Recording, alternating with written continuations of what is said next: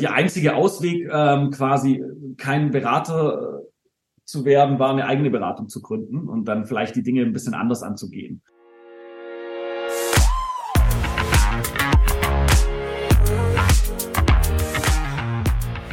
Willkommen bei der Extrameile, dem Podcast für Macher und Vordenker, die aktiv daran arbeiten, ihre Vision Wirklichkeit werden zu lassen und dabei Grenzen überwinden.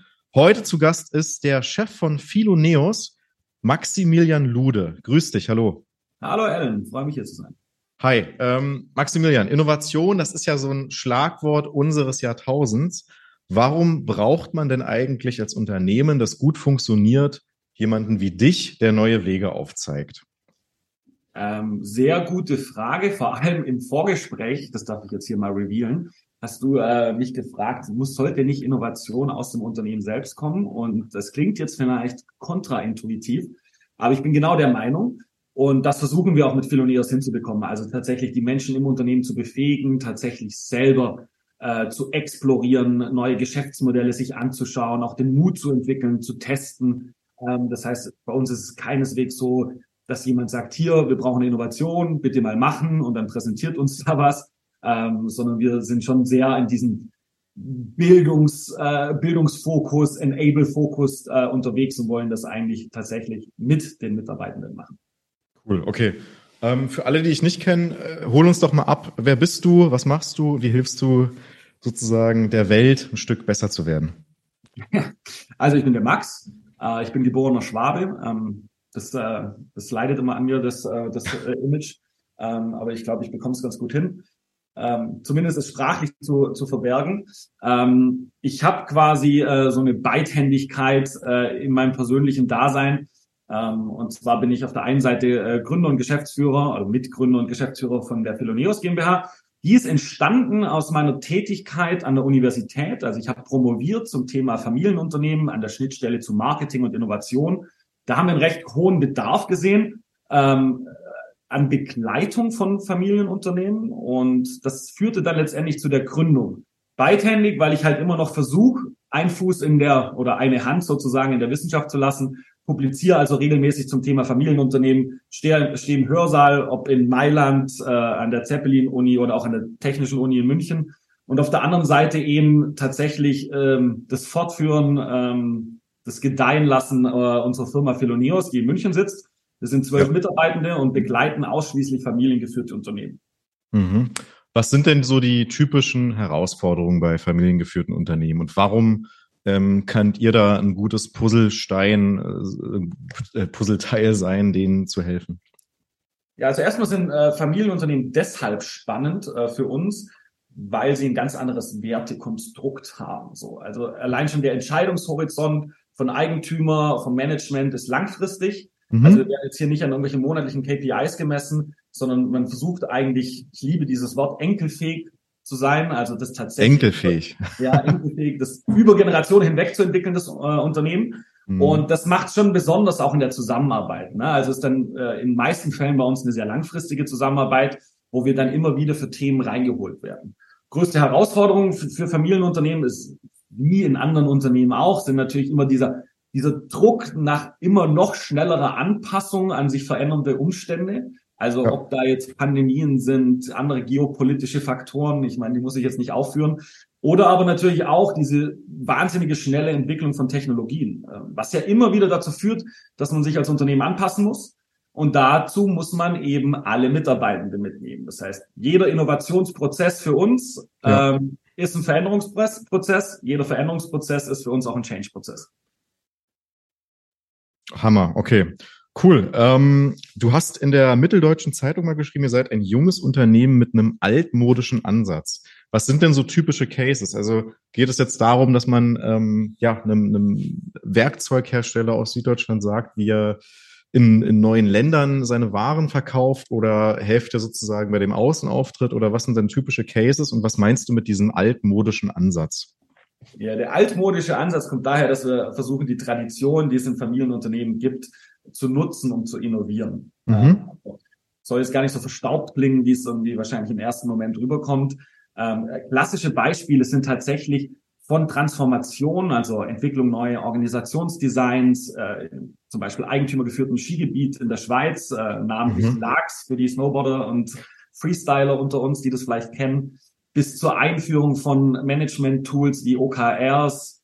In vielen Unternehmen sind es Einführung wow. von Ideenprozessen, also dass wir wirklich vielleicht ein bisschen um die Ecke gedachte Ideenprozesse entwickeln, damit alle Mitarbeitende Ideen einreichen können die gepitcht werden, wir dann helfen beim Pitchen, ähm, wir auch uns Incentivierungsmodelle überlegen. Wir haben zum Beispiel einen coolen Fall aus dem äh, Wäschebereich, also Fashion-Bereich. Geldwäschebereich? Ähm, genau, der Geldwäschebereich, der Unterwäschenbereich. Ähm, da haben wir auch so einen Ideenprozess eingeführt und die werden incentiviert, bekommen eine eigene Währung, ne? also wie so einen eigenen Coin, wenn ich Ideen einreiche. Und ich kriege immer noch mehr Coins, umso weiter die Idee kommt. Mhm. Und am Schluss habe ich halt als Mitarbeiter ganz viele Coins gesammelt am Ende des Jahres und kann die auch wiederum einlösen. Mhm. Ähm, und das sind dann so, so Sachen, die wahnsinnig Freude machen, weil man mit der Eigentümerfamilie an solchen Themen arbeiten kann, aber auch dann eben mit dem Management-Team etc. solche Ideen wirklich implementieren kann. Mhm, spannend. Also man hört ja raus, es geht ja wahrscheinlich dann doch mehr um diesen menschlichen Faktor, ja sprich die Mitarbeiter oft die, die, die Ziele eichen oder neue Wege finden, wie man vielleicht Altes mit Neuem kombiniert. Ähm, würdest du sagen, liebe deutsche Unternehmer, schaut bitte auf den sozusagen auf den anderen äh, Bereich des Teiches, also sprich in, in Richtung USA, oder beziehst du deine Ideen aus anderen Modellen oder du hattest auch gerade diesen Gamification-Faktor genannt, ähm, sollte man lieber Computer spielen und sich da Dinge abgucken? Klammern wir Computer mal aus. Also ich finde, man sollte spielen. Mhm. Ähm, also wir sind alle so spielende Menschen und für mich heißt Spielen ausprobieren. Mhm. Ähm, und ich glaube, was die deutsche Industrie in den letzten 100 Jahren wahrscheinlich äh, sehr groß werden lassen hat, ist dieser Drang nach Perfektionismus. Ich mhm. glaube aber, in einer so schnelllebigen Welt wie heute steht uns dieser Perfektionismus manchmal auch im Weg. Also man sollte eigentlich eher, ähm, sagen wir mal, die Perfektion in der Imperfektion suchen. Und damit meine ich Stark. Dinge mhm. ausprobieren, früh am Markt geben, mit Kunden sprechen, Kunden einbeziehen zum, äh, für Produktentwicklung, Geschäftsmodellentwicklung. Und deshalb mhm. weiß ich gar nicht, ob ich sagen würde, man muss über den Teich schauen. Ich glaube, mhm. muss man gar nicht. Man muss generell ein sehr offenes Mindset haben, sich viele Dinge anschauen, aber das muss nicht nur in den USA sein. Das ja. kann in Israel sein und das kann in der eigenen Tradition liegen. Also es gibt tatsächlich auch eine spannende Publikation in der Wissenschaft, das nennt sich Innovation Through Tradition. Mhm. Ähm, und da einfach zu sagen, hey, gerade wenn man Familienunternehmen ist, keine Ahnung, zweite, dritte, vierte, fünfte Generation oder noch mehr, mhm. liegt ja so viel Wissen in der Company, man muss das vielleicht nur neu interpretieren, ja. Ja, okay. Ähm, wenn ich jetzt allerdings, sage ich mal, der, der Sohn von dem Unternehmervater bin, der jetzt schon 40 Jahre im Unternehmen steckt. Und dann höre ich auf dich, äh, Max, und sage, Mensch, lass uns doch hier nochmal einen völlig neuen Zweig eröffnen. Der Max hat gesagt, wir müssen ein paar Dinge probieren, geringes Budget, experimentierfreudig sein. Und wenn es nicht klappt, dann hat man ja was draus gelernt. Und dann ist das schon die zweite Idee, die sozusagen in Anführungszeichen scheitert und der Senior sagt, du, lieber Alan, lass das mal sein. Äh, diese Sachen, die machen keinen Sinn. Wie wie sehr ist sozusagen dieser innovationshemmende politische, innerpolitische Faktor wichtig und, und was gibst du dann dem Sohn, der genau weiß, dass man eben beispielsweise auch versuchen muss, auf TikTok zu verkaufen oder mal, ja, andere Produkte, andere Zielgruppen zu erwischen? Ähm, was gibst du dem mit auf den Weg, dass er sich gegen das Senior-Management, das vielleicht dann auch schon die 60er oder 70er Jahre erreicht, durchsetzt? Ich glaube, es ist keine Altersfrage. Ich habe schon alles erlebt. Ich habe schon sehr junge Geschäftsführer erlebt, die ähm, vermeintlich das Mindset haben, so was sowas wie TikTok brauchen wir nicht. Und mhm. ich habe auf der anderen Seite äh, schon äh, Herren und Damen älteren Semesters gehabt, die Eigentümerinnen sind, ähm, die wahnsinnig innovativ sind, ne? also die man eher okay. einbremsen musste. Ähm, von dem her ist für mich kein Altersthema, aber natürlich gibt's genau diese Situation, die du da beschreibst. Ähm, und da kommen wir ins Spiel. Ne? Also wir schlagen auch eine Brücke eben zwischen diesen Themen und mhm. versuchen auch eine Awareness zu schaffen bei der Generation, die das vermeintlich noch nicht sieht, dass sich mhm. die Welt dahin bewegt. Ne? Wie schaffst du das?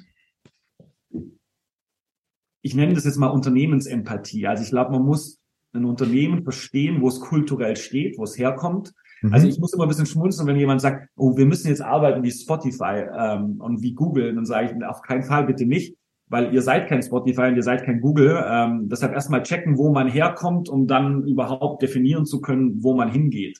Ist, glaube mhm. ich, essentiell. Und wie schaffe ich es, dass, dass, dass so ein Awareness für die Themen äh, kreiert wird? Ich glaube, was wir im Team ganz gut können, ist inspirieren. Also ich mhm. bin da selber auch ähm, in den letzten ein, zwei Jahren dann sehr viel als Redner gebucht worden, weil man einfach versucht oder weil wir versuchen im Team diese Entwicklungen der Welt sehr plastisch darzustellen und viele Beispiele auch aus dem Mittelstand zu bringen, wie man sein Geschäftsmodell anpassen kann, ja. um diese Veränderung zu begegnen. Mein Lieblingsbeispiel ist das Familienunternehmen Edding im hohen Norden, die halt mit ihrer Explorationsunit mhm. ähm, auf einmal ins Tattoo-Business eingestiegen sind. Mhm. Wo man mhm. sagt, boah, mittelständisches Unternehmen, Edding, x-te Generation, traditionell machen Stifte. Sagt ja. nee, alles, was mit Tinte zu tun hat. Und jetzt haben sie einen eigenen Tattoo-Studio in Hamburg, machen, glaube ich, in Berlin das zweite auch. Das sind für mich Beispiele, die versteht jeder ähm, und sagt dann, ja cool, ähm, wir müssen auch da explorativer werden und vielleicht das Mindset ein bisschen ändern. Spannend. Also finde ich toll, dass du da so offen drüber sprichst, weil ich glaube, ähm, gerade die Ideen dann tatsächlich zu implementieren, das ist ja teilweise fast schon mit die größere Herausforderung. Und ich hatte ähm, auch schon mal zuletzt den Niklas Storz von Tightly im Interview, der war ganz lange BCG-Berater und der meinte eben auch, am Ende ähm, war das, ja, das etwas frustrierende an dem Job eben, dass viele Konzepte erstellt werden, aber dann nur die Hälfte davon umgesetzt wird. Und ähm, ich glaube, da bist du mit deiner Unternehmer- oder Unternehmensempathie sicherlich auf einem guten Zweig. Und das ist ja auch für dich dann erfüllender, wenn die Dinge fruchten und äh, umgesetzt werden. Ja, ich wollte nie Berater werden, das sage ich dir mal. Ne? Und ich glaube, keiner bei uns im Team äh, würde sich mhm. sonst in der, in der Beratung bewer äh, bewerben. Äh, und dann die einzige Ausweg, ähm, quasi keinen Berater zu werden, war eine eigene Beratung zu gründen und dann vielleicht die Dinge ein bisschen anders anzugehen. Und ja. das matcht natürlich sehr mit dieser unternehmerischen Eigenschaft von unseren Kunden und Kundinnen, mhm. dass wir halt auch versuchen, sehr unternehmerisch aufzutreten äh, und jeder im Team und wir halt schnell in diese Umsetzung kommen, anstatt, also ich will jetzt keinem da 300 PowerPoint-Slides hinknallen und sagen, jetzt kannst du die mal durchlesen, dann sind wir alle schlauer, sondern dann schon sehr schnell in das Thema einsteigen, probieren wir es aus. Wie kann es möglich werden? Mhm. Cool. Ähm, wie schaffst du es denn als Person eigentlich, ständig outside the box zu denken? Also wir wissen, du hast einen Hund, du hast einen Doktortitel, ja. du bist Unternehmer, aber das sieht man jetzt zwar nicht, aber du hast auch ein Basecappy auf, du bist auch schon nicht der klassische äh, konservative äh, Innovator, Berater. Ähm, was hilft dir denn sozusagen permanent äh, so innovativ zu bleiben und wie bist du eigentlich auch in, in, überhaupt in diese Richtung gekommen? Wie war da so dein Werdegang? Der Werdegang kam tatsächlich bei mir über die über die Universität ähm, und mir hat es wahnsinnig Spaß gemacht, mit Menschen zu arbeiten, also auch als Dozent äh, in, in Kursen zu stehen und Leute mitzunehmen, Leute für mhm. Zu begeistern. Und ich habe relativ schnell für mich erkannt, ich bin dann gut, wenn ich auftreten kann, wie ich möchte. Also vielleicht ein bisschen überstrapaziertes Wort, aber das Thema authentisch. Und ich, um ein Berater zu sein, brauche ich keinen Blackberry und einen Anzug, sondern ähm, ich bin, trete auf, wie ich glaube, ähm, oder nee, wie ich weiß, wie ich bin und sein möchte. Und das hilft schon sehr. Mhm. Wie inspiriere ich mich? Ich lese viel und natürlich auch die Arbeit mit jungen Menschen in Hörsälen Mhm. Ist quasi eine Win-Win-Situation, weil ich automatisch an den aktuellsten Themen dran bin. Ich betreue pro Jahr so circa 12 bis 15 Abschlussarbeiten und sehe dadurch automatisch, welche Themen aktuell sind. Ja, dann natürlich lesen, reisen. Äh, ich liebe Israel, äh, versuche da einmal im Jahr zu sein. Ich versuche auch einmal im Jahr in New York zu sein. Das sind für mich so, so Orte der Inspiration. Ja. Ganz klar. Und natürlich, und das ist jetzt auch da weiß ich, das ist ein wahnsinniges Privileg, auch in meinem Alter, dass ich jetzt schon mit sehr vielen Unternehmerinnen und Unternehmer zu tun habe, Einblicke bekomme äh, in Unternehmen, die mir natürlich in meinem täglichen Leben wahnsinnig mhm. helfen. Okay, also zusammenfassend, an der Basis bleiben, sich auch mit jungen Leuten austauschen, Orte der Inspiration und dann eben mit anderen Unternehmern sprechen, Konzepte transferieren, übertragen. Spannend. Sehr gut. Ähm, wann bist du die letzte Extrameile gelaufen? glaube, ich laufe sie jeden Tag, aber ich laufe sie auch jeden Tag gerne. Ähm, also ich glaube. Schöne um, Antwort. Ja. Ja, Punkt. Gibt es Persönlichkeiten oder auch Autoren, die dich ganz besonders geprägt haben, von denen du sagen würdest, Mensch, das Buch muss eigentlich jeder, der im Business-Kontext unterwegs ist, lesen? Ja, das eine Buch gibt's für mich nicht. Also es gibt viele ähm, Mentoren, es gibt viele Leute, die mich inspirieren. Und jetzt mhm. nehmen wir mal die Leute, die ich nicht persönlich kenne, die sich dann auch jeder anhören kann. Das ist äh, im Podcast-Bereich ähm, Scott Galloway, also Prof. Chi, ähm, mhm. der quasi ein ähnliches Modell verfolgt, natürlich nur wesentlich größer. Ähm, ja. Er ist auf der einen Seite in der Universität äh, äh, in New York und ist gleichzeitig Berater, Advisor ähm, und hat einen wahnsinnig spannenden Podcast. Also mhm. er schafft es auch da irgendwie so, so diese Beidhändigkeit hinzubekommen. Da, also das kann ich jedem wärmstens empfehlen. A, seine Bücher, B, aber mhm. auch sein Podcast. Mhm. Natürlich zusätzlich zu deinem Podcast. Danke dir, ja. Ähm, Nee, super spannend, weil äh, im Grunde genommen sind wir als Menschen immer nur ein Produkt von den ganzen Prägungen, die wir selber sozusagen erfahren haben. Und äh, deswegen interessiert mich auch immer der Werdegang, wie, wie, welche, welche Strömungen haben einen fasziniert, ähm, welche Vorbilder hat man. Und das ja. gibt ja wiederum auch viel Aufschluss über, ja, sozusagen den, den Erfolgsweg. Also ja, also ich bin einer Person, also vielen Personen sehr dankbar in meinem Leben, aber wer mich natürlich beruflich im Karriereweg am meisten geprägt hat, ist definitiv mein Doktorvater. Mhm. Professor Dr. Reinhard Prügel, äh, quasi ein Österreicher, ähm, äh, Innovationsprofessor und Leiter des Instituts für Familienunternehmen. Und er ist ein sehr unternehmerischer Professor, ja, also der es immer gefördert hat, nicht nur irgendwie Exzellenz in der Forschung zu haben, sondern auch wirklich in der Praxis einen Impact zu leisten äh, ja. der Mit Mitgründer der Firma von uns ist, ja. Ähm, mhm. Ähm, dann, ich glaube, die nächste Person ist mein Co-Gründer, äh, Sebastian, der davor lange Zeit bei Google gearbeitet hat. Von ihm durfte ich wahnsinnig viel lernen. Mhm. Ich lerne jeden Tag von unserem Team. Und dann gibt es einen besonderen Unternehmer, den ich die letzten fünf Jahre äh, kennenlernen durfte. Und das ist mhm. tatsächlich der CEO der Sacher-Gruppe, also von den Sacher-Torten und Hotels, der mich wahnsinnig überrascht hat, weil ich ihn ganz anders vermutet hätte aus der Branche. Äh, mhm. Sehr inspirierender Mensch und ähm, genau, und davon zehre ich jeden Tag, ähm, mit all diesen Menschen interagieren zu dürfen. Spannend. Ähm, heute haben wir den 21. Es ist kurz vor Weihnachten. Ich habe mich besonders gefreut, auch dass du noch für den Podcast bereitstehst. Ähm, welche Trends sollten wir denn im kommenden Jahr beobachten? Was kommt da auf uns zu? Ähm, worauf sollten die Leute schauen? Was sind deine Prognosen? Ja, also ich versuche jetzt wirklich kein Buzzword-Bingo zu machen.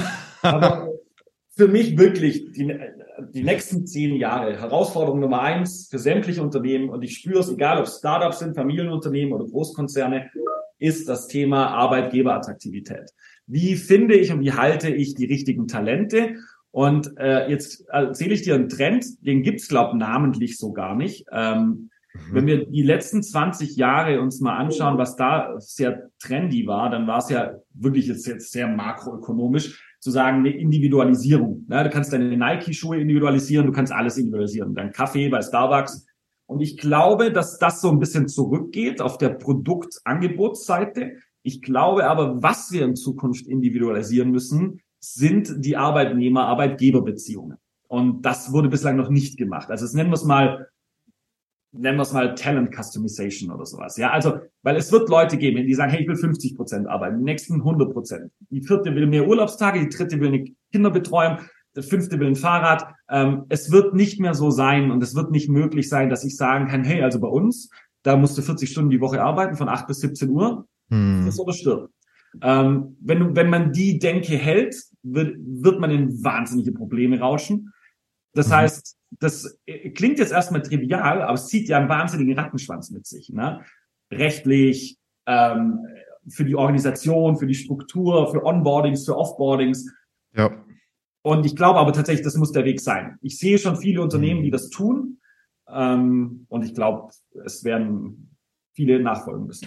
Aber das heißt, jeder, der eigentlich so eine Einheitlichkeit will, der stößt dann an seine Grenzen oder muss sich noch mehr Mühe geben, das überhaupt ja durchzusetzen, beziehungsweise kriegt die Top-Talente nicht mehr.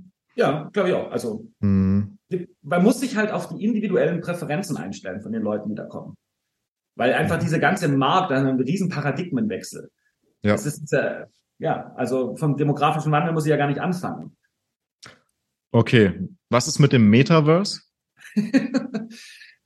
ja, also jetzt schaut noch mal auf, ähm, auf Google Trends, kann man das ja mal nachschauen und man gibt mal so Metaverse als Schlagbegriff ein, dann sieht man ja schon, dass 2021 anfangs äh, und 22 noch, vor allem anfangs, ein wahnsinniger Hype da war. Ne? Ja. Man sieht aber auch, dass in den letzten vier Monaten dieser Hype extrem nachlässt. Mhm. Ich bin mir sicher, dass das Metaverse in Form eines Web 3.0 kommen wird, beziehungsweise schon da ist. Und ich verstehe darunter einfach die Weiterentwicklung des Internets. Mhm. Man schaut man auf Facebook, äh, wie sie sich umbenannt haben und diese volle Strategie auf, auf Meta gemacht haben, dann sieht man natürlich, dass sie da gerade echt am struggeln sind. Das mhm. heißt, alles mit Vorsicht genießen. Definitiv wird's kommen. Es wird einfach jedes Unternehmen für sich auch überlegen müssen, was bedeutet das für mich. Ich finde es cool, dass solche Beratungen wie Capgemini Bewerbertage im Metaversum machen, Schrägstrich in ihrer eigenen digitalen Welt. Ich glaube, das ist die Zukunft, da muss sich was verändern. Hm. Ich glaube jetzt aber nicht, dass wir in zehn Jahre alle 50 Prozent unserer Zeit im Metaversum verbringen. Ich glaube aber, das Internet wird anders zugänglich. Man kann es wirklich betreten. Ja, und ich glaube, das ist für mich dieser, dieser Major Shift, ähm, dieser Weiterentwicklung des Internets. Mhm, okay. Hast du noch einen Trend? Weil ansonsten hätte ich noch eine Frage. nee, ich würde, aber ich, mich würde interessieren, welchen Trend du denn da siehst. Ich? Boah, das ist natürlich ähm, Achtung, interessant, aber Podcast, schwierig. Ich, ich würde, also ich würde dir zustimmen, mh, gerade dieser Bereich Ownership, der durch, durch sozusagen NFTs und Co. Äh, Tokenisierungen geprägt wird, der ist sicherlich ein ganz wichtiger Trend, führt natürlich zu einer Dem Demokratisierung in der Welt. Und ich glaube, auch wenn mir nur 0,1 Prozent vom Unternehmen gehört, dann bin ich motivierter, mich mehr mit der Story zu beschäftigen und, und, und sozusagen da, ja, I, I couldn't agree more. Ich glaube, wir sind eine der wenigen Beratungen, ja. die ein ESOP-Programm haben, also ein Employee Stock Option Program, wo jeder, mhm. egal ob Teamassistent, Junior, Senior, äh, auf seine Weise beteiligt wird virtuell am Unternehmen. Und ich, wenn ich andere Berater treffe, also die mit Anzug und Blackberry, die, ja. die gehen dann immer in Infight mit mir und sehen den Punkt noch nicht. Und ich mache aber genau den gleichen Punkt wie du, ich, weil es geht mir um diese Ownership, um auch ganz viel um diesen symbolischen Charakter. Ich bin Teil davon. Naja, und das geht ja eigentlich mit diesem Individualisierungstrend einher, ähm, dass man ja die Wahl hat, auch was du sagst, ich habe die Wahl, wo, wann und wie ich arbeite. Und entsprechend wiederum kann ich ja aber meine, meine Hingabe, meine Liebe wiederum auf Dinge fokussieren und sagen, ey, das ist das Restaurant, da würde ich mich gerne beteiligen und fühle mich einfach dadurch besser. Ja. Ähm, weil natürlich die Suche nach Halt und Sicherheit trotzdem im Menschen drinsteckt. Also insofern, da würde ich sagen, das wird sicherlich bewusster. Vielleicht bis zu einem Punkt, wo dann aber wiederum viele Menschen sagen, ich habe gar keine Lust, äh, so individuell zu sein. Sagt man jetzt schon wieder von, von Generation Z oder Alpha, dass die wiederum eher gemütlicher werden, äh, im weitesten Sinne, und dann in, in doch konservativere Werte zurückfallen. Und so wird das wahrscheinlich irgendwie wellenförmig verlaufen. Ja, kann ich auch verstehen. Ich meine, guck mal, in was für einer Welt die groß werden. Also eine Krise jagt die nächste ähm, dieser, dieser Drang oder die Sehnsucht nach Sicherheit ähm, kann ich voll und ganz nachvollziehen. Und ich habe neulich was sau interessantes in der Zeit gelesen, weil es wird ja immer viel über Generationen gesprochen. Und da war ein eye-opening Fakt für mich drin. Und zwar, es ist einfach so, dass diese neue Generation, die da kommt, von den absoluten Zahlen her mhm. eine Minderheit ist. Es gab noch niemals in Deutschland mhm. so wenig zwischen 15 und 25, so wenig Menschen. Das heißt, es sind so wenig, dass ich automatisch keinen politischen Einfluss mehr habe. Das führt dazu, dass ich mich selbst als Minderheit sehe und dadurch auch mit anderen Minderheiten sympathisiere. Und mhm. das war für mich so eye-opening, weil es ganz viel von dem Verhalten erklärt, was da draußen passiert. Ja, ja. sei es die Themen mit Next Gener äh, nächste Generation, mit ich mhm. lebe auf der Straße etc. Das ist ein Ausdruck der Minderheit, ähm, um zu sagen, ich muss mir anders Gehör verschaffen. Ja. Und ich verstehe das. Wahnsinn. Okay. Sehr, sehr cool.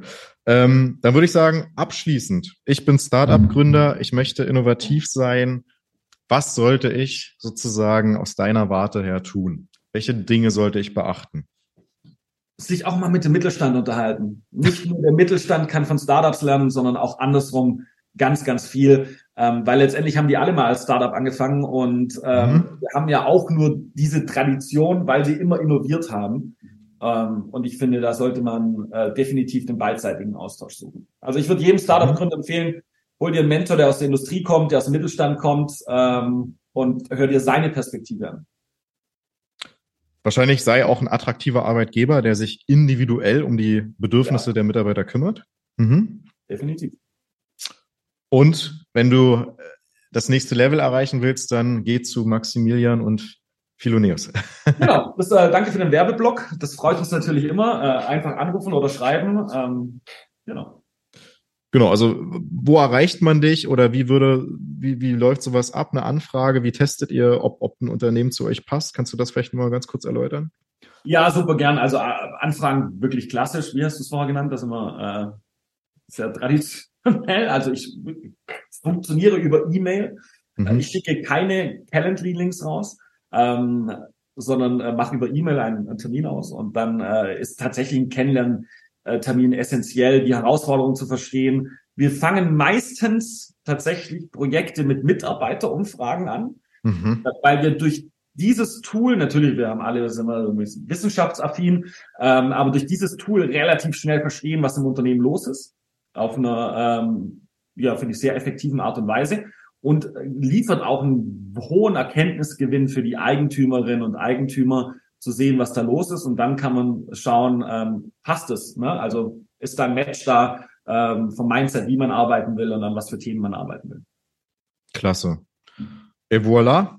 Ganz lieben Dank, Maximilian. Ähm, das waren danke. super coole Zukunftsprognosen und ähm, ich freue mich schon auf das kommende Jahr. Herzlichen Dank, ja. Hey, ich danke dir. Ich wünsche dir wunderschöne Weihnachten. Wir hören uns im neuen Jahr ähm, und rutsch gut rüber. Ne?